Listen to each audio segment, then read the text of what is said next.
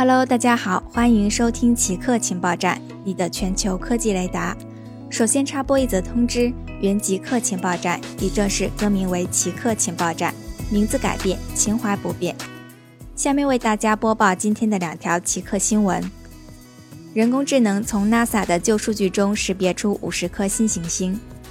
英国华威大学的研究人员利用人工智能，从 NASA 的旧数据中识别出了五十颗新行星。研究报告发表在皇家天文学会月报期刊上。据了解，华威大学的天文学家和计算机科学家构建了一个机器学习算法，用 NASA 开普勒太空望远镜收集的数据进行训练。在这过程中，算法学会了区分真实行星，因此他们将其用于分析尚未证实的旧数据集，识别了五十颗新的系外行星。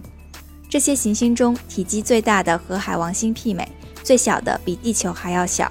公转周期范围从两百天到一天。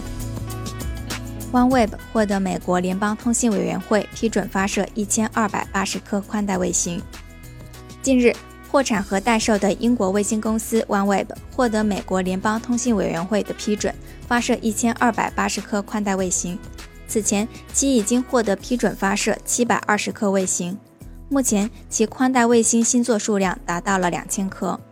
据了解，OneWeb 至今发射了七十四颗宽带卫星，其轨道高度为一千二百公里。新批准的一千二百八十颗卫星轨道高度为八千五百公里，都远低于三点五万公里的地球同步轨道。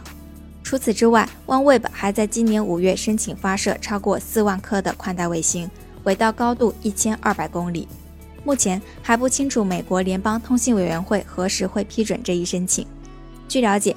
美国联邦通信委员会本周批准的申请是在三年前递交的，而 OneWeb 的竞争对手 SpaceX 已经获得批准发射1.2万颗宽带卫星，目前还在申请发射另外3万颗卫星。好的，以上就是本期节目的所有内容，固定时间，固定地点，我们下期再见。